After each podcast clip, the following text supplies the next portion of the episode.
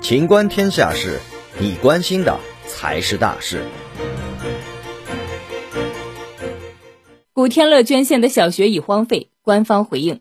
近日，一则题为“古天乐捐献学校现状”曝光，荒废多年杂草丛生，当地人揭露背后真相的网帖在网上广为传播。随后，还有网友在抖音、快手等短视频平台上放出今年二三月间前往王铁提到的红光古天乐小学现场拍摄的视频。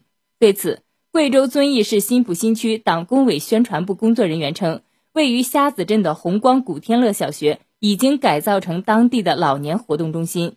记者调查发现，根据慈恩基金会官网所提供的建校名录，古天乐却于二零零九年出资十八万港币，在贵州省遵义县虾子镇捐建了红光古天乐小学。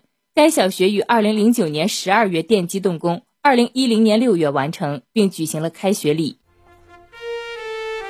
本期节目到此结束，欢迎继续收听《秦观天下事》。